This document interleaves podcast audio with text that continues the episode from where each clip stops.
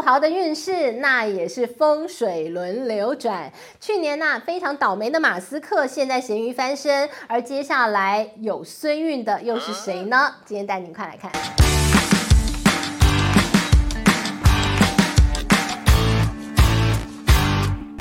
大家好，我是治愈，今天来跟大家聊聊富豪的流年啊，不是，到底呢哪些富豪在二零二二年非常倒霉，但是现在来到咸鱼翻身的时刻，又有谁在二零二三年现在看起来似乎有一个不好的开年呢？好，我们今天要讲的就是 Tesla 的马斯克。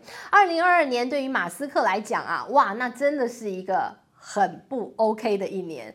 很倒霉啊，很衰啊，很背啊。好，那怎么个背法呢？首先，我们来看到它的 Tesla 股价一年当中整整跌掉了百分之六十五，让他的世界首富的宝座啊，坐的真是如坐针毡，时不时就被拉下来一下，然后他再努力撑上去，又被拉下来一下，很伤心啊。但是呢，诶，他转运了，怎么说呢？马斯克人家属猪的，猪遇到了兔年呐、啊，哎呀，这个流年之好啊，今年逢凶化吉，万事大吉呀、啊。所以呢，你看到过年呐、很重要。农历新年短短这七天，你知道特斯拉的股价涨了多少吗？涨了百分之三十三，三十三什么概念啊？这个是特斯拉它的股价 IPO 以来史上第二大的单周涨幅，所以你说它是不是转运了？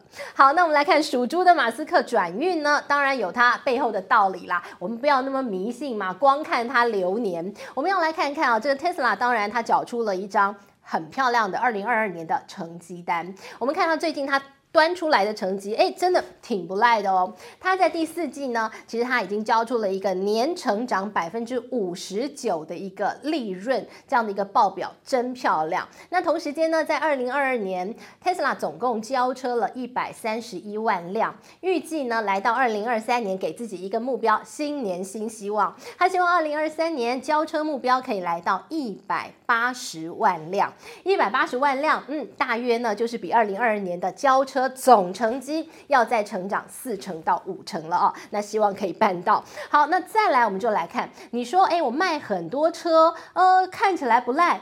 但是二零二二年的年底，大家都被 Tesla 搞了一个震撼弹，因为它在全球一些大市场，它开始降价求售，大家就好奇了，哎，你车不是卖得挺好吗？你干嘛降价啊？你不就是应该要高傲，不应该拽吗？哎，怎么降价呢？降价是为什么？是你车卖不好吗？还是什么道理啊？现在告诉大家，它。低价求售抢市场，为什么呢？因为它有底气，它有降价的空间。好，我们来看到，你从一辆车一家公司的毛利率，你就看得出来，为什么 Tesla 它这样降价，未来还有降价的空间啊？它这样子不断的降价，把人家市占都抢走了，然后呢，哎，它当然就是把你们打趴再说。我们来比较一下，目前呢，这个 Tesla 跟其他的像中国的一些造车这个新势力啊，魏小小李他们的毛利率的比较。你就看得出来，为什么接下来 Tesla 可能会用继续降价这一招，把它的竞争对手呢打得抱头鼠窜。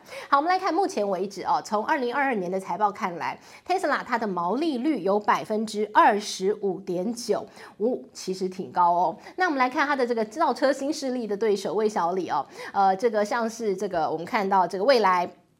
毛利率百分之十三多，那你说这个小鹏它的毛利率百分之十二多，这都不太好哦，几乎都是特斯拉一半呐，你怎么跟人家拼？而且呢，像这个魏小李到目前为止都是亏损，亏多亏少而已哦。那这个理想呢，哎，它真的哎财报稍微理想一点，但它的一个毛利率呢也有百分之十八点九，其实呢差特斯拉都还差一大段哦。所以你从这些比较你就看得出来，其实呢这个特斯拉它的毛利率高，这就是一个它可以在售。售价，它在定价策略上有它优势的地方，那你就好奇啦，哎，平平都是做电动车的，凭什么这个 Tesla 它的一个毛利率可以拉到那么高？这就是 Tesla 一直花大钱，它在研发它的一个造车工艺上头，现在看出来的成效了。Tesla 不断在研发一些，比如说它在研发它的电池，呃，它在研发它的设计，它透过它的材料的创新，它不断在压低它的生产成本哦。给大家看到这个毛利率就是这样压出来的。最近呢，Tesla 又公布了，它又有一个重大的突破，因为呢，它现在研发的他们自己设计的这个电池叫四六八零电池。比上一代的电池呢，诶，它的成本又再降低百分之十四啊！而且呢，你说成本降低，诶，它的一个效能变不好吗？嘿没有，人家的电池的一个效能还可以增加六倍，诶，所以呢，你就看到这个电池。变得更厉害，变得更好，变得更轻，但是它的成本变得更低。于是呢，不仅仅是电池这一单项，它的成本又被压低。那在电池呢又有全新突破之后，现在有专家去帮这个 Tesla 在。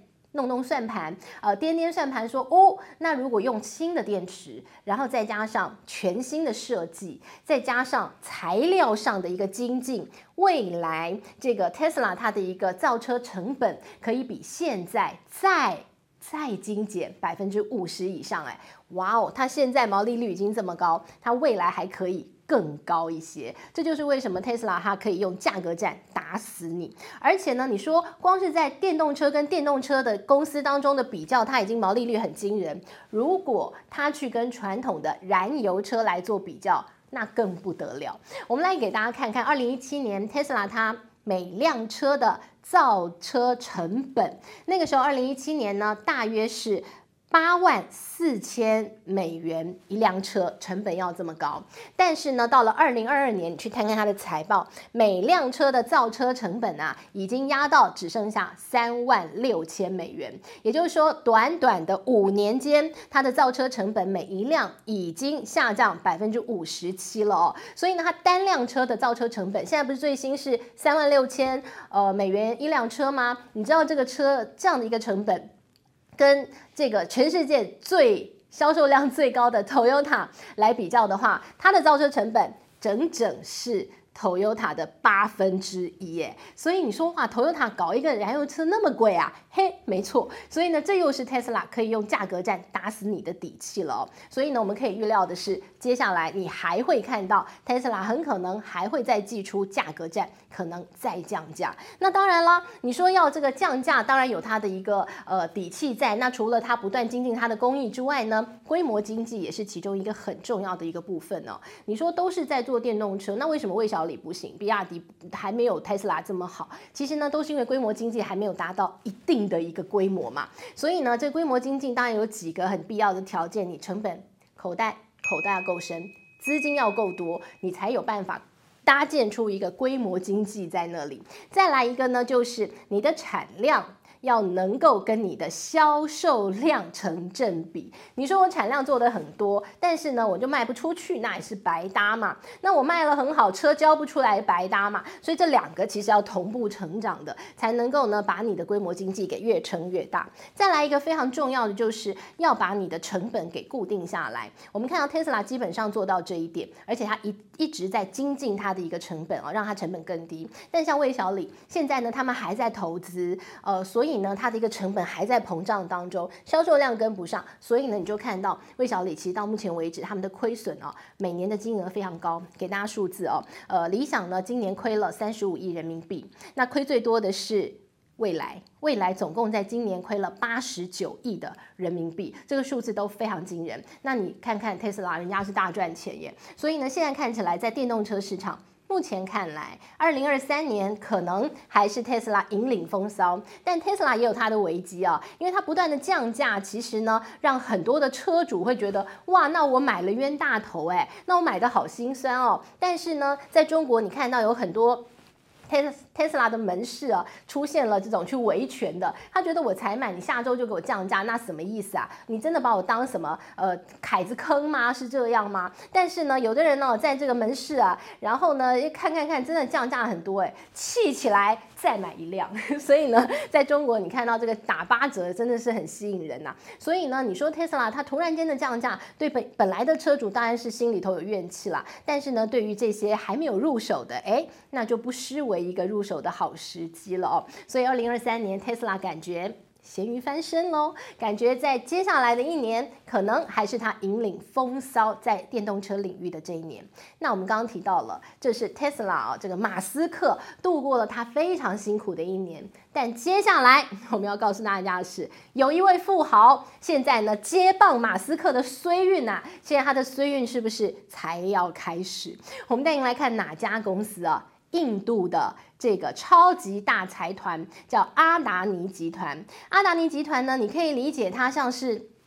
像是这个韩国的大财阀一样，像三星啊、现代这样一个超大集团，阿达尼集团呢，其实在这个印度哦，呃，它横跨了能源产业、港口、呃，房地产、食品产业，呃，各式各样的产业包山包海哦，它也是一个好大的集团。那他的这位老板呢，这位创办人呢，叫阿达尼。阿达尼他曾经是世界第三名的一个超级大富豪，他那个全盛期啊，呃，世界第三，他比比尔盖茨还有钱。比巴菲特还有钱，那这位呢？哎，这个阿达尼呃先生呢，哎也是不得了，因为他跟莫迪的关系非常好，所以呢，他的一个阿达尼集团就平步青云。但是呢，最近有一个非常知名的华尔街的放空机构就盯上他，这个放空机构也很有意思啊，叫做新登堡研究机构，专门在研究。很值得放空的企业。好，那最近呢，研究这一家公司呢，他就说这个阿达尼集团。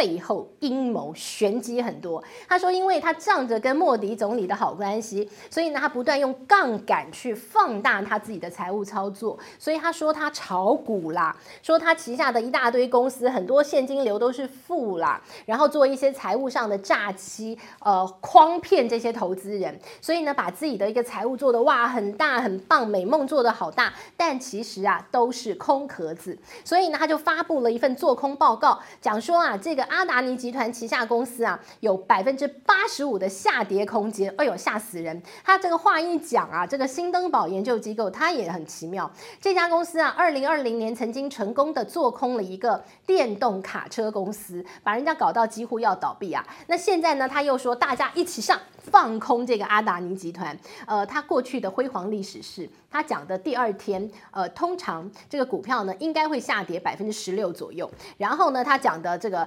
半年之后，通常呢都会跌到百分之二十六，所以呢，你就看到了，哎呦，这家公司感觉好像也是，哎，这个蛮有那个公信力的哈，所以这回呢，他出来说大家一起上放空它，哎，果真呢，把这个阿达尼先生本来人家是世界第三名的超级富豪，结果瞬。间呢，股价崩跌，他的身价也跟着滑落，所以呢，瞬间短短几天，他身价缩水了两百亿美元。现在呢，从世界第三名的大富豪。掉到变成世界上第十一名了哦，所以呢，你就看到了这个放空机构，哎呀，挺够力的。但会不会衰运从此缠上阿达尼呢？呃，大家都讲了哈，这个感觉风水轮流转嘛，地球是圆的。本来马斯克蛮倒霉的，现在换成了阿达尼吗？现在看起来，阿达尼集团呢，呃，他现在已经拖累了整个印度的股市了。那接下来呢，这个集团。会不会承接了 Tesla 的一个衰运呢？我们就来持续观察它了哦。就是今天帮大家看一看这些富豪他们之间的运势哦，感觉好像呢一个一个抓交替了哦。那最近呢，这个印度的阿达尼集团哎蛮背的哦，那会不会持续下去呢？会不会整个拖累印度印度的市场呢？我们就来观察。这是今天帮大家准备的内容，希望你喜欢喽。我们下回见，拜拜。